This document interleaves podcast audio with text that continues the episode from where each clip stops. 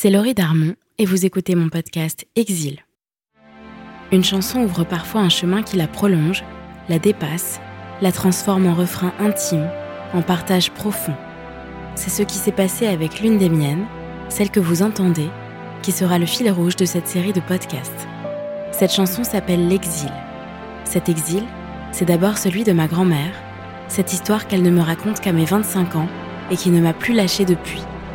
Mais cet exil se conjugue au pluriel et devient l'exil de tous ceux qui, comme elle, ont connu les départs forcés, l'arrachement au pays, la découverte d'un ailleurs étranger.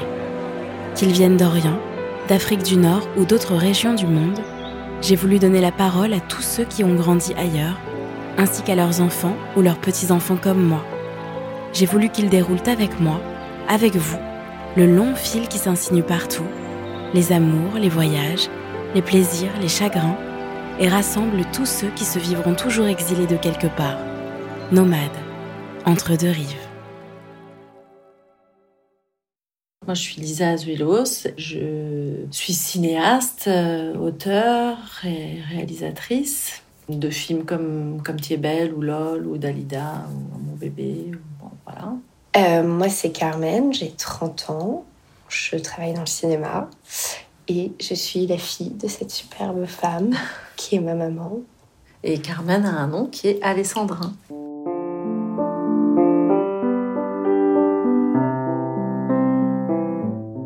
J'ai compris quand j'étais aux États-Unis que j'avais un problème d'origine. Parce qu'aux États-Unis, on dit pas euh, où est-ce que tu es né, on dit où est-ce que tu es né et où est-ce que tu as été élevé. Where are you born and raised? Et born, j'arrivais à répondre, je suis née à Neuilly euh, en 1965, euh, bon. Et raised, je savais pas quoi dire, en fait. Et mm, en fait, voilà, moi, mon père s'appelle Judas, ma mère s'appelle Marie. On sent tout de suite qu'il y a pu y avoir un problème d'origine, à l'origine. mon père est juif marocain, et ma mère est euh, catholique, et, enfin était catholique et, et euh, de Bordeaux. Du coup, euh, j'ai toujours été d'abord de 0 à 8 ans, j'ai pas été élevée dans, ni avec mon père ni avec ma mère. Donc déjà, ça fait un gros trou d'origine. Donc après, aller me définir dans mon origine, ça a été toujours un peu compliqué. Près de 8 à 12, j'étais avec ma mère, je m'appelais Douménac, c'était son nom, même à l'école et tout ça. Enfin, je, devais toujours changer de nom. Et euh, donc j'ai été élevée, j'allais à la messe tous les dimanches, j'étais catholique, j'ai fait ma première communion, euh, euh, voilà, j'étais euh, dans la bourgeoisie de Neuilly, etc. Et puis euh, à 12 ans, j'ai décidé d'aller vivre chez mon père et je suis euh, arrivée avec lui au Maroc. Et là, j'ai découvert mes origines marocaines. Et alors j'étais dans un univers où j'avais souvent assez faim, bizarrement, dans, dans mon enfance. Il n'y avait pas grand-chose à manger dans les frigos, il faisait froid, il n'y avait pas beaucoup de chauffage. Enfin, j'ai cette espèce d'image un peu bizarre. Là, au Maroc, il faisait chaud, les gens me pinçaient les joues, ils disaient alors, c'est toi la fille de Judas, machin, etc. Et tout à coup, je me suis dit, tiens, c'est une origine.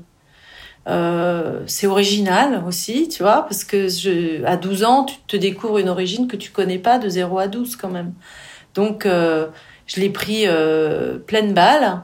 J'ai adoré euh, le Maroc et tous ses excès. C'est vrai qu'à l'époque où moi j'ai rencontré le Maroc, c'était euh, la même année que Saturday Night Fever. Donc pour moi, le Maroc, il est au disco.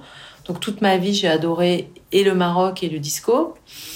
Et, euh, c'est surtout lié à la bar mitzvah de quelqu'un qui, qui est resté un de mes meilleurs amis euh, aujourd'hui. Mais du coup, j'ai découvert euh, voilà les Juifs et les Arabes ensemble à Casablanca, euh, la bouffe à profusion. Euh. on était forcément la fille de quelqu'un. Ah, c'est toi la fille de machin. Enfin, c'est c'est je pense que ça vient de l'arabe quand on dit Ben. Bon, moi ma grand-mère c'est une Ben Amou, c'est la fille de Amou. Enfin, voilà le, le, le, Ben ça veut dire fils ou fille de. Je crois que euh, pour les Marocains, tu peux pas te définir autrement qu'en étant la fille, le fils ou la fille de quelqu'un. Et moi, de 0 à 8 ans, j'étais la fille de personne. Et puis, à, 8 ans, j'étais la fille de ma mère. Et puis, à 12 ans, j'étais la fille de mon père. Donc, j'ai plusieurs origines. Voilà, c'était un peu long, mais c'était un peu compliqué au départ aussi. C'est pour ça. Alors, euh, moi, je suis française, euh, française. Au final, mes deux parents sont très français. Mais euh, je me suis, enfin, je me suis pas rarement sentie française, mais je me suis sentie de plein d'endroits différents en fait. J'ai été baignée dans ce monde marocain euh, du côté de ma mère. la nourriture à profusion, autant la famille que les nounous marocaines qui me ramenaient aussi peut-être plus du côté arabe que juif, mais toujours ce truc de vivre ensemble en fait entre entre ces deux cultures. Sans, pour moi, la religion, ça a toujours été quelque chose de très abstrait parce que tout le monde en avait une différente autour de moi et moi, j'en ai jamais eu aucune. Enfin, mes parents m'ont jamais. Et donc il y a un espèce de truc où c'est un peu pareil, on est de nulle part mais de partout. Alors qu'en vrai, je suis ce qu'il y a de plus français, ce qu'il y a de plus parisienne. Mais, euh, mais voilà, et du côté de mon père, j'ai le côté euh, euh, France, je le sens méditerranéen aussi, j'ai un nom italien, tout le monde me demande en permanence si je suis espagnole. Pour moi, être française, je c'est peut-être ce que je ressens le moins en moi, bizarrement.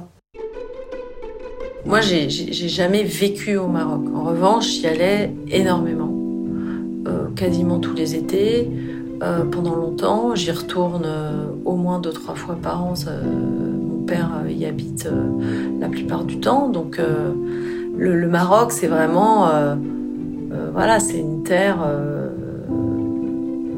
souvent, d'ailleurs, ça m'énerve hein, de me sentir à ce point-là marocaine, parce qu'il y a plein de trucs qui m'énervent au Maroc mais je peux pas m'empêcher de me sentir euh, une partie. Je me dis, il y a vraiment une partie de moi qui appartient au, Maroc ou, ou le Maroc appartient à une partie de moi. Je sais pas dans quel sens ça, se passe, euh, mais c'est vrai que ça me fait pas le même effet que euh, quand je vais dans n'importe quel autre pays. Je, je, je, ne me suis jamais sentie touriste au Maroc.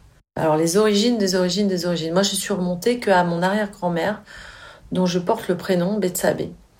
Euh, mon père m'a raconté que quand je suis passée devant le cimetière où elle est enterrée ici, à Versailles, au cimetière juif de Versailles, j'avais deux ans et au moment où on est passé devant le cimetière, j'ai dit papa, pourquoi je m'appelle Betsabé Je pense que euh, cette femme euh, dont je porte le, prénom m'habite très profondément. L'histoire, c'est qu'a priori, donc c'était une, une juive qui habitait à, Fès et a priori, il y a eu un, massacre et il y a eu des viols collectifs euh, à Fès, dont elle aurait fait partie. Et donc l'histoire que je traîne un peu dans ma famille, c'est euh, que cette femme-là, elle a été violée et après elle a été répudiée, envoyée euh, à Tlemcen en Algérie, dans une autre partie de la famille. Et c'est comme ça que ma grand-mère a rencontré le fils de cette femme et a, fait couple et du coup ils ont eu mon père. Donc j'ai aussi des origines algériennes. Euh, de par euh, du côté de ma grand-mère, la mère de mon père.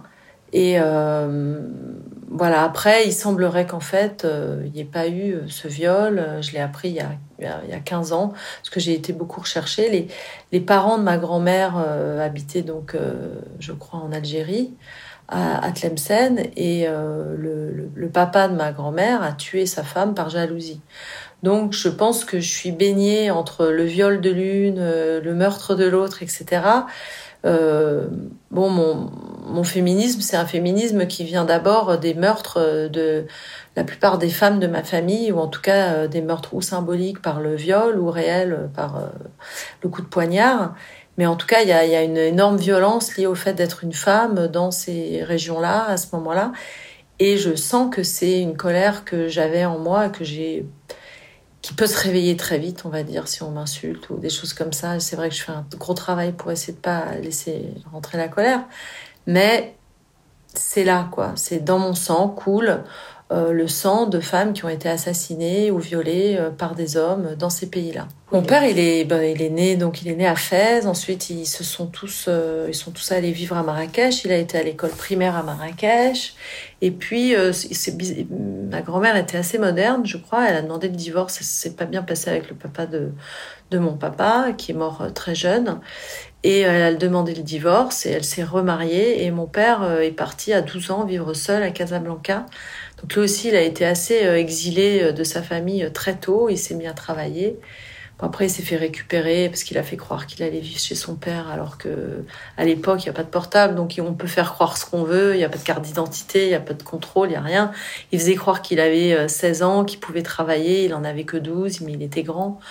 Donc c'est marrant, ça me fait penser à Ilan, mon frère. ouais, mais c'est vraiment ça, quoi. C'est-à-dire ce besoin d'indépendance, de ne pas dépendre de sa mère, puis de, de, vouloir échapper aussi peut-être à ce destin.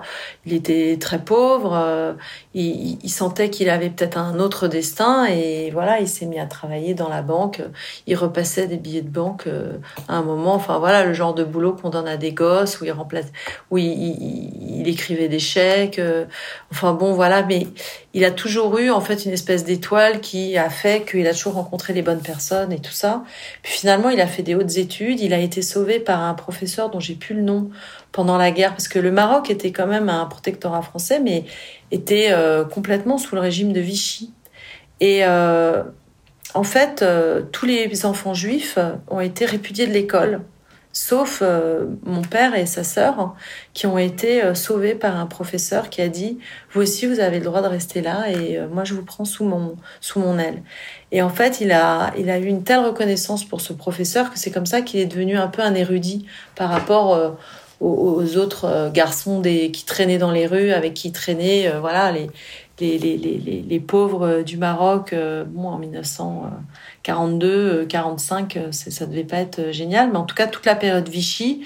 Et du coup, il, il, me racontait souvent, il y, a une, histoire que j'adore, il était avec un, un ami dans l'école française avec les Français, donc ils apprenaient le maréchal Lyoté, des, des, des, des, collines, des verts pâturages. Alors pour eux, ça signifiait mais vraiment mais que dalle quoi. C'est des gens qui étaient dans les cailloux et le sable et on leur faisait des comptines de, de avec euh, des, des, moutons, des pâturages, des, des, des, enfin, qui avaient rien à voir avec leur, euh, leur réalité.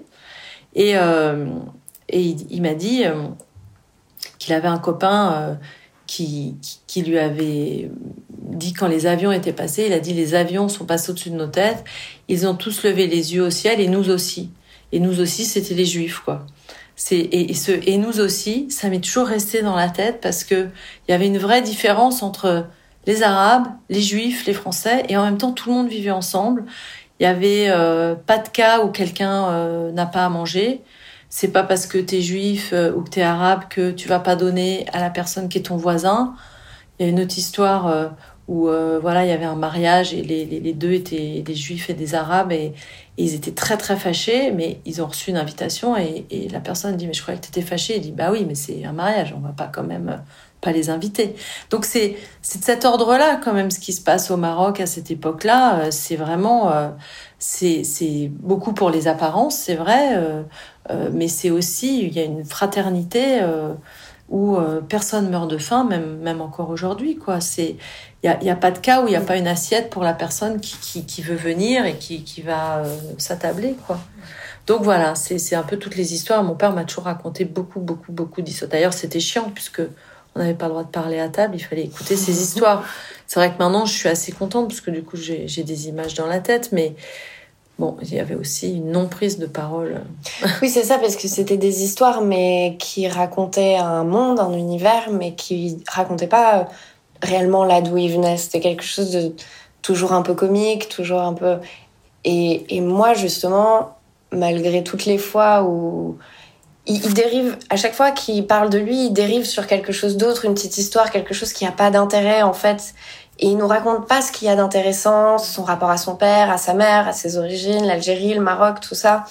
Et c'est vrai que du coup, moi, j'ai vachement de mal à l'imprégner dans ma dans ma tête et j'aime bien euh, t'entendre parler de tout ça parce que quand lui me le raconte, je l'entends pas du tout de la même manière parce qu'il y met pas euh, la même importance en fait. Il raconte pas la même chose et pourtant, il nous raconte toutes ces histoires du Maroc et c'est vrai que moi, j'ai toujours ressenti, alors que pourtant j'y allais beaucoup moins au Maroc, j'ai peu de souvenirs, enfin on y va souvent, mais c'est pour des vacances et quand j'étais petite, je j'avais ressentais pas du tout ce lien avec le Maroc. Par contre, je ressentais ce lien à une autre culture, mais que je connaissais pas. Et auquel on m'invitait pas forcément à aller non plus. À chaque fois qu'on va au Maroc chez lui, il veut jamais nous faire euh, voir des choses, nous nous faire visiter des endroits importants. Euh, je suis jamais allée à Fès, euh, là où il, il a vécu. À chaque fois, il me dit que c'est nul, qu'il y a rien à faire. Ah bon? Ouais, il, il y a toujours moi quand je lui parle, en tout cas, il y a une certaine forme de désintérêt, comme si ça me concernait pas. Alors que plus je grandis, plus je me rends compte que malgré tout, ça fait partie de comment j'ai grandi avec toutes ces lacunes et ce manque de, de visibilité sur ce monde en fait. Et c'est drôle parce que j'arrive beaucoup plus à visualiser son histoire quand toi tu la racontes mm. que quand lui il en parle en fait. Mais moi je lui ai tiré les verres du nez. Hein. non mais à chaque fois il me disait mais non mais pourquoi tu veux que je parle de ça? Je dis mais parce que c'est important. Et quand on a ressorti, c'était il y a une vingtaine d'années, l'histoire du meurtre euh, des parents de sa mère. Il m'a dit mais arrêtez d'aller remuer la merde. Enfin bon voilà, c'est vraiment les non-dits euh, patriarcaux et euh, nord-africains, euh, les deux cumulés, c'est atroce quoi. C'est-à-dire que pour eux, ça roule et voilà et on se tait quoi. C'est vraiment pour aller déterrer des espèces d'histoires comme ça, des secrets de famille, c'est la croix et la bannière quoi. C'est vraiment, je sais même pas si ça se dit encore la croix et la bannière. Il y a beaucoup de, textes euh, dans la Torah sur la pudeur. Il y en a beaucoup aussi dans le Coran sur la pudeur. Et moi, je suis pas du tout copine avec la pudeur. Je déteste ça. je déteste ça parce qu'en fait, c'est un mot pour dire euh, on vous racontera pas la vérité. Et euh, être pudique pour une femme, c'est obligatoire dans ces pays-là. Ça veut dire que on doit, il y a des choses qu'on n'a pas le droit de montrer. Ça va du corps aux émotions, aux souffrances, etc., etc. Donc sous le mot pudeur, qui a l'air beau, qui a l'air euh, poétique, euh, éthéré, romantique, etc.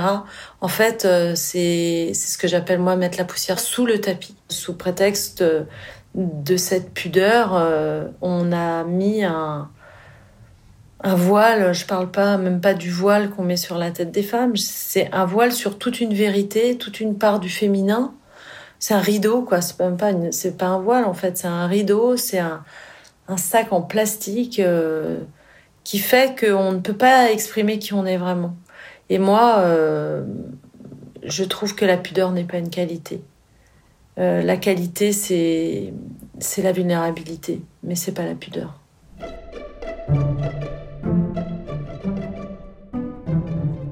Moi, j'ai ressenti, comme je suis beaucoup moins proche et qu'au final, cette histoire m'a moins questionnée, je pense.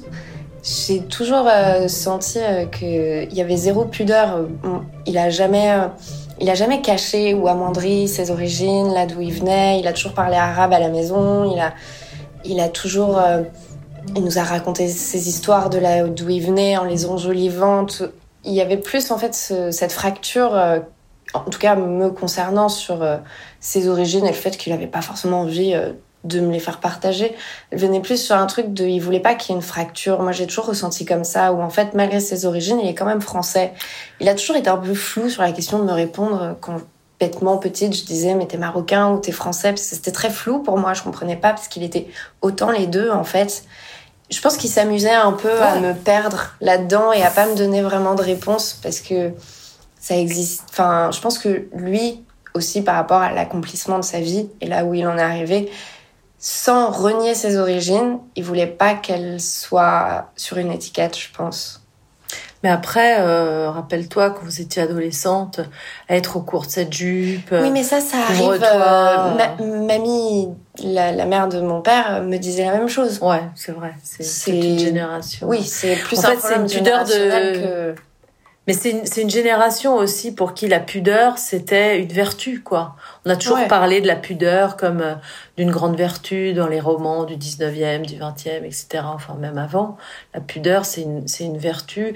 Mais le problème, c'est que euh, c'est surtout sur les sentiments. C'est-à-dire que si tu l'interroges sur ce qu'il ressent, est-ce que t'es triste est-ce que... Puis attends, mais je veux pas parler de ça, je veux pas parler de ça. C'est ça, je pense qu'il a plus une pudeur sur son histoire que sur ses origines, vraiment. Parce que moi, je les ai elles ont jamais été amoindries ou cachées, je trouve, ces origines. Ça a ah toujours fait partie euh, de notre univers. Euh. D'où on vient? Est-ce qu'on vient d'un pays qui est une terre ou est-ce qu'on vient d'un UT terre euh, russe qui n'est pas une terre russe? Voilà, l'origine d'un être humain, est-ce que c'est le sol où il est né ou est-ce que c'est l'utérus d'où il vient? Et c'est vrai que pour nous, c'est marrant parce qu'on est beaucoup de femmes dans la famille et euh, notre exil, il vient de l'homme. Donc en même temps, c'est toute la partie masculine qui est euh, à la fois blessée dans, dans, dans son origine d'exil.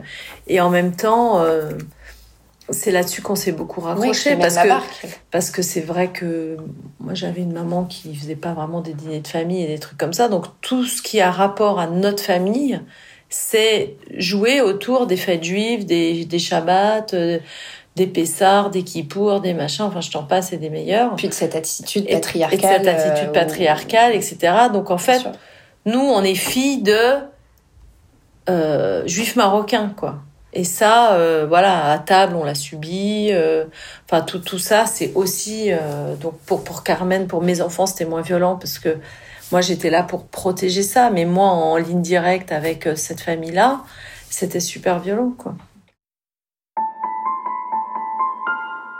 Je ne me sens pas française. Hein. Je, je me sens... bizarrement, dès que je suis à la campagne, je me sens française. En fait, je me sens pas parisienne, voilà, parce que j'ai été élevée euh, à la campagne quand j'étais petite, dans la Sarthe, numéro 72 euh, sur la carte de France. Euh, avec Le Mans, c'est chef-lieu, quoi, je sais plus comment on dit. Bon, bref. Et donc, dès que je suis à la campagne, je me sens française. Dès que je suis à Paris, je veux fuir. Je, je me sens pas du tout urbaine en France autant je me sens terroir, autant je me sens pas du tout urbaine. Parce que je suis arrivée euh, en CM1, euh, les, les, codes étaient déjà joués. Enfin, je me suis toujours sentie un peu, euh, un peu, pas la plouque, mais un peu, j'étais un peu la plouque. Je savais pas ce que c'était que d'être une fille intégrée à Paris. Et CM1, c'est déjà grand, quoi, pour pour ça. Après, mes parents étaient divorcés. Aucun parent était divorcé à l'époque. Mon père était juif, il y avait très peu de juifs, donc j'avais que des hontes, quoi. Puis t'étais dans un milieu de la campagne, déjà assez euh, public, mondain. Euh, entre et ta mère et ton père, euh, les deux avaient un statut social qui te mettait dans le bain directement. Mais mon père, je le connaissais pas avant 12 ans. Hein. Ma mère voulait pas trop qu'on le voit. Moi, je le détestais. Euh, mais par contre, c'était avec ma grand-mère en fait. Quand les rares fois, enfin les week-ends sur deux où, où il a eu le droit de nous prendre à partir de, de 8 ans, euh, en fait, il savait pas quoi foutre avec nous. Un, un, homme en 1970 avec deux gosses, il sait pas quoi en foutre. Hein. Déjà, euh, bon, un homme d'affaires en plus. Un homme d'affaires, euh, et puis surtout un, ce qu'on appelle un playboy. C'est super intéressant de regarder sur Amazon l'histoire de Hugh Hefner, qui est l'histoire du magazine Playboy, mm. et on voit qu'en fait, ce mot est sorti jusque dans les années 50, 60. Un homme qui était pas marié avec une femme et des enfants, c'était la honte, quoi. Il avait pas de statut social. Et puis tout à coup, il y a eu ce statut du playboy qui est le mec qui peut jouer euh, donc à être un, garçon, pas un homme, c'est pas playman, c'est playboy, qui peut avoir plein de playgirls, les playmates et tout ce qu'on veut. Donc mon père était un playboy et un homme d'affaires, donc ça sait pas quoi foutre avec des gosses quoi. Donc en fait là, euh, moi j'étais placée chez ma grand-mère tous les week-ends à la salle Saint-Cloud et euh, j'adorais ça parce que elle, pour le coup, elle avait qu'un souci, c'était nous faire manger. et comme j'avais pas beaucoup à manger euh, dans ma vraie maison, donc elle, elle nous faisait à manger tout le temps. Elle s'occupait de nous. Enfin, c'était une mamie, mais elle était illettrée. Donc j'avais une, une, une, mamie qui parlait l'arabe mieux que le français. Euh, enfin, elle parlait bien le français, mais on sentait qu'elle parlait mieux l'arabe, quoi. Elle cuisinait comme une arabe. Tout était arabe dans mon enfance, quoi. Euh, il y avait les, pour moi, le, le, symbole de ça dans une cuisine, c'est d'avoir tous ces torchons sur des grandes, sur sur des grandes casseroles, quoi. Pour, euh, tu vois, c'est toujours un peu euh, un truc de bled, quoi, tu vois. Et elle avait une voisine en face qui s'appelait Madame Gelner, qui était une juive russe et qui elle ne savait pas même pas se faire cuire un œuf et qui avait des milliers de bouquins chez elle. Et donc, et elles étaient très copines. Et, et c'était marrant de voir comment euh, une femme qui sait à peine parler et pas écrire et pas lire était copine avec une intello euh, qui avait qui était sortie du groupe communiste, qui, qui était vraiment une chercheuse scientifique, etc. Et elles étaient sur le même palier et nous on était au milieu de ça, des enfants euh, exilés à la Selle Saint-Cloud. Tu peux mettre exilés entre Paris et la Selle Saint-Cloud, tu vois, c'est un exil aussi parce que tout à coup c'était c'est des autres odeurs, de une autre nourriture, voilà, une autre manière d'être aimé, pris en compte. Et du coup, toi, tu n'avais pas ce questionnement-là quand tu avais 12 ans et plus de euh, mais d'où vient ma famille D'où viens-je bah, mon premier film euh, le raconte quand même, c'est-à-dire que mon premier film, c'est un cri pour parler des femmes euh, de cette partie de ma vie qui, comme belle, ça se passe dans le milieu séfarade juif, donc c'est vraiment c'était ma manière à moi de rendre hommage à toutes les femmes, surtout que c'était l'époque Vérité Sigement, et je me disais, mais réduire euh, le côté euh, juif séfarade au sentier et, et aux blagues, je trouvais ça euh, pas cool, quoi, en fait.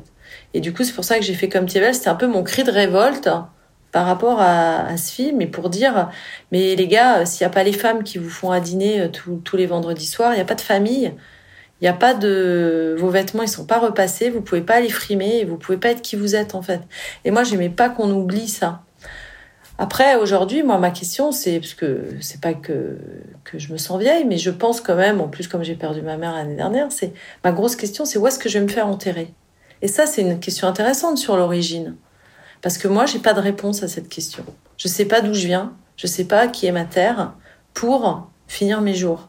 J'ai pas du tout envie de la crémation même si euh, on plante un arbre avec euh, ce que je suis devenue ou je sais pas quoi, je sais pas où le planter. Je sais pas où j'appartiens. Vraiment, je ne sais pas.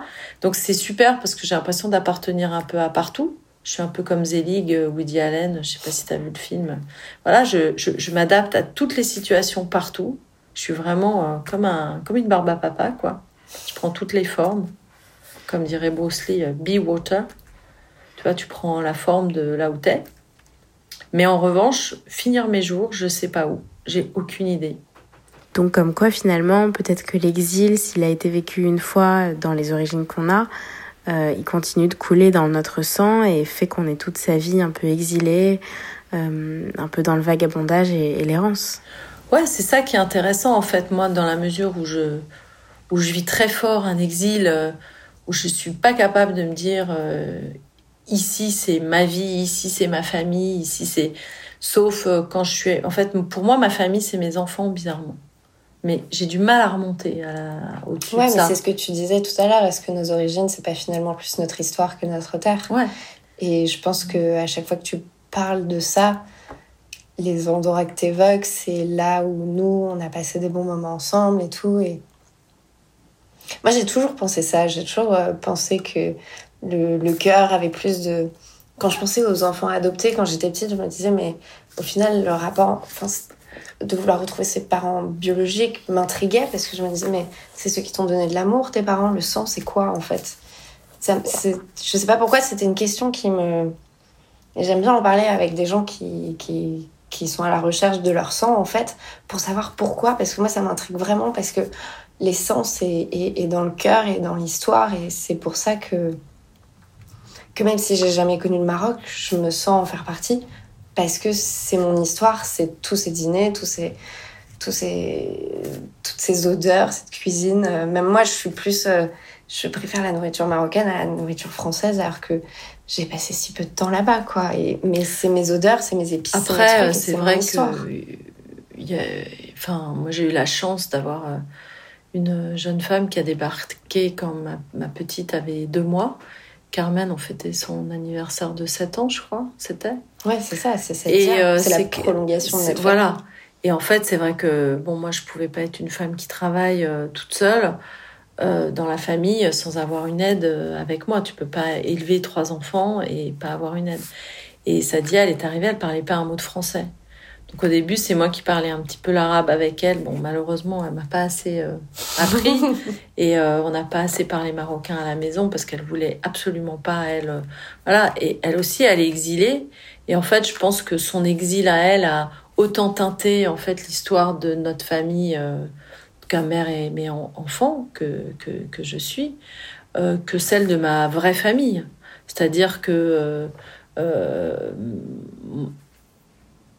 j'ai toujours eu euh, un rapport euh, comme de sœur à sœur avec euh, avec cette femme où, parfois on disait c'est c'est moi le père c'est elle la mère bon voilà où c'était on était deux mères ou voilà j'ai l'impression d'avoir élevé mes enfants avec quelqu'un qui est marocain aussi donc quelque part j'ai pas tant que ça échappé à, à Sissi n'a pas échappé à son destin tant que ça quoi hmm. Ouais, mais du coup, c'est peut-être aussi sa présence dans notre vie qui nous a amené cette, oui, euh, cette Maroc. beaucoup plus. Ouais, Ce que j'appelle moi la maroquinerie. C'est vrai que, en tout cas, le lien que j'ai avec elle me, me donne énormément envie de m'intéresser beaucoup plus à, à, cette terre, à cette culture, à ces odeurs, à ces couleurs que que les conversations que j'ai avec mon grand-père et c'est vrai qu'elle a ramené dans notre bah vie je pense euh, j'ai été ce truc qu'en fait on cherchait qu'on n'arrivait pas à trouver dans notre famille inconsciemment j'ai été enfin c'est même le, le, total fruit du hasard. Elle, vraiment, on s'est rencontrés de manière complètement hasardeuse. Elle, elle cherchait du travail. Elle venait de débarquer. Ça faisait même pas une semaine qu'elle était en France. Et, et, en fait, ça a permis de recréer un lien, mais dans la douceur, parce que ouais. tout le contact que j'avais eu moi avec le Maroc, c'était un, un, un, contact euh, de guerre, quoi, parce que le patriarcat euh, juif marocain, il peut être salement con, quoi.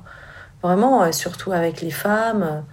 Moi, c'est un exemple que je prends tout le temps, mais quand on sait le temps que ça prend de faire une chouchouka, c'est-à-dire une salade de poivrons, je voyais mais des, des pyramides de poivrons. C'est quand je dis des pyramides, on parle de 1m50 de, hauteur de, de, poivrons pour faire trois assiettes pour nourrir 20 personnes. C'est ça l'histoire. Et quand on sait qu'il faut les faire griller, mettre dans du plastique, suer, enlever la peau, se brûler les mains, etc. Et que il n'y a pas un merci à table et que ça bouffe la chouchouka en parlant des problèmes politiques et que les femmes n'ont pas le droit de parler alors que c'est elles qui ont mis tout leur amour dans ce repas et que s'il n'y a pas cet amour-là, il n'y a pas de famille, il n'y a pas de, il y a pas de, on parle pas politique, on parle plus de rien, ça n'existe plus, vous êtes atomisés les mecs. S'il n'y a pas eu ces doigts qui se sont brûlés sur les poivrons. Et moi, c'est, c'est, c'est cette chose-là qui m'a toujours, euh, mon féminisme, il vient de là, juste de reconnaître que vous, êtes, votre pays d'origine, c'est l'amour, tu vois, et c'est l'amour qu'on vous porte. Et, euh, et c'est pour ça aussi que je suis pas euh, toujours euh, contente avec le féminisme contemporain, c'est que les femmes aussi oublient qu'elles viennent de l'amour et qu'elles sont là pour l'amour. Et, euh, et, voilà, et comment on peut se retrouver dans l'amour? Ça, c'est notre origine. En fait, tant qu'on n'est pas dans l'amour, on est en exil. Voilà, ça y est, j'ai dit.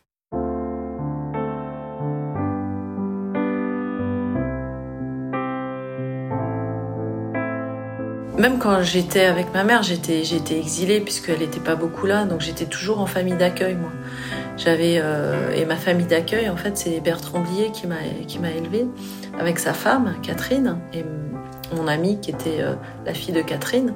Donc j'étais déjà en exil dans une autre famille, même quand j'étais moi. Euh, voilà, en fait, on peut très dès qu'on n'est plus dans sa famille, on est en exil en fait. Déjà parfois, on est en exil dans sa propre famille parce qu'on se dit qu'est-ce que je fous là?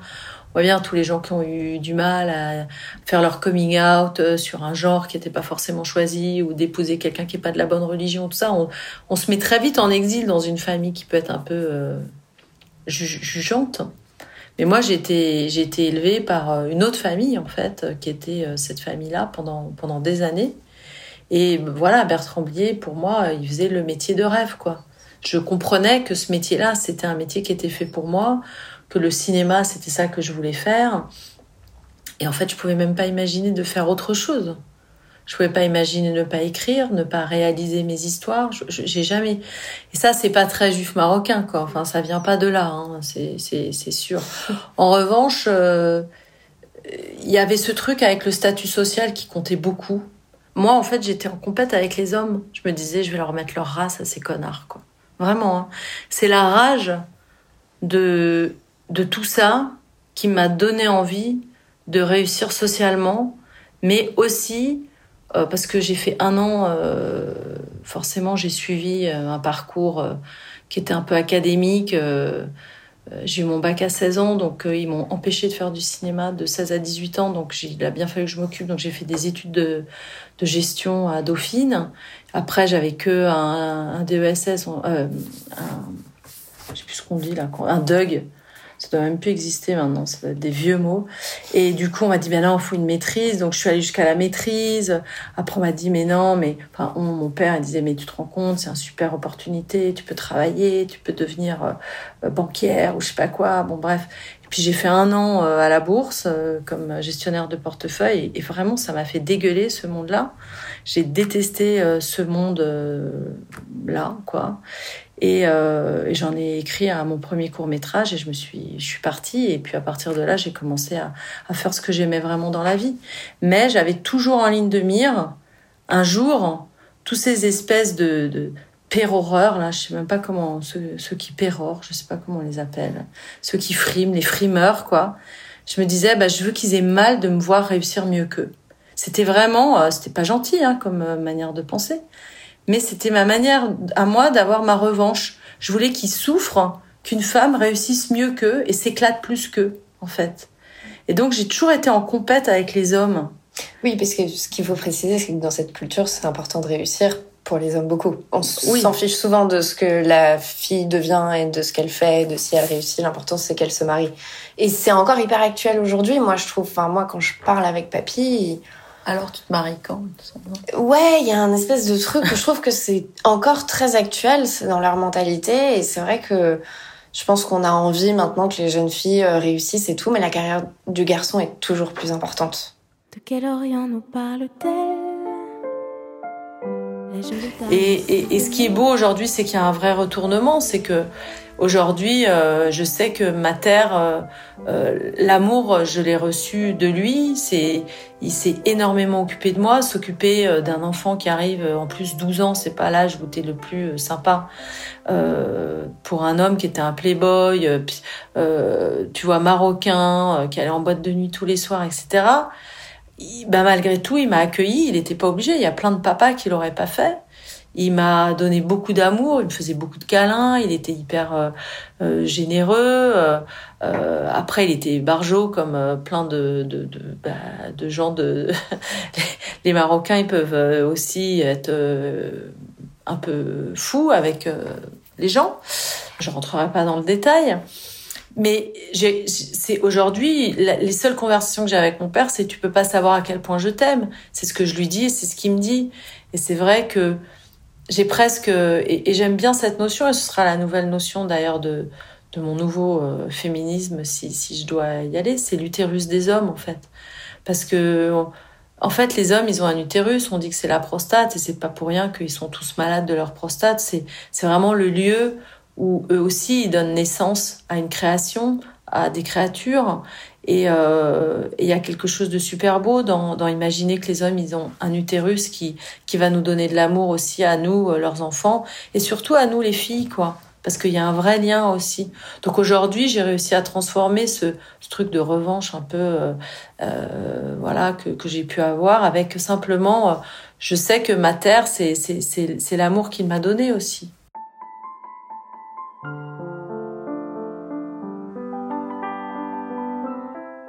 J'ai beaucoup moins vécu ça. Moi, j'ai pas l'impression euh, d'avoir vécu euh, avec une certaine oppression euh, du père parce que bah, mon père était pas comme ça et que mon grand-père avait pas assez de pouvoir sur moi pour l'être. Mais par contre, je l'ai vu de loin et je ça, ça a eu un impact sur moi, sur comment j'ai grandi, sur mon côté un peu rebelle par rapport à tout ça ou qui, qui est peut-être moins présent parce que moins, moins important, mais il, existe en moi et au contraire, je trouve que son héritage, c'est un, pluralisme de culture en fait où euh, à travers ce monde euh, et juif et marocain, euh, c'est quand même quelque chose de très chaleureux, de très vivant, de toujours dans la joie, euh, les chansons qu'on fait à table pendant les fêtes, les grandes réunions, le fait de toujours devoir être à beaucoup, même si parfois on s'en plaint parce qu'on n'est jamais avec lui. Je sais que j'ai vécu des moments enfants avec des, des grandes tablées, des trucs qui, qui, qui marquent et qui font chaud au cœur et qui nous laissent une belle image de cette culture en fait. Et moi je pense vraiment que c'est une énorme richesse que j'ai dans ma vie que d'avoir cet héritage-là, même si je le touche à peine du bout des doigts déjà parce qu'il me donne envie d'aller vers ça et forcément c'est génial de, sentir qu'on a une, carte qui nous appartient, qu'on connaît pas et qu'on peut gratter et gratter encore et qu'on aura plein de choses à découvrir. C'est vraiment super quand on connaît tout sur son histoire, sur sa famille à déjà 30 ans, euh, c'est chiant.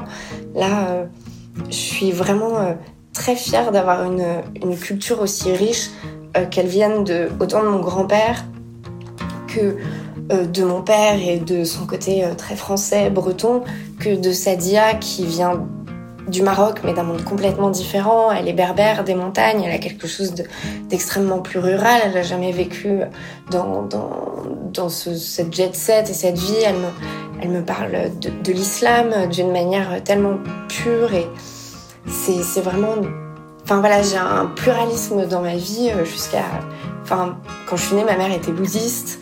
Mes parents m'ont jamais amené à choisir de, religion. Euh, y avait, ça a toujours senti l'encens chez moi, le couscous, euh, les crêpes au beurre. Enfin, j'ai de tout en moi et je trouve vraiment que c'est une richesse incroyable et, euh, je changerais ça pour rien au monde. Et les photos défilent sur le coin de la table. Je la surprends fragile, déverse quelques larmes. Elle se souvient de tout, les parfums, les couleurs. Le temps n'a rien dissous juste là dans son cœur. Elle me dit les détails, l'insouciance comme un fruit qui poussait en bataille sur le sol du pays. Et soudain le silence, la déchirure immense, l'exil.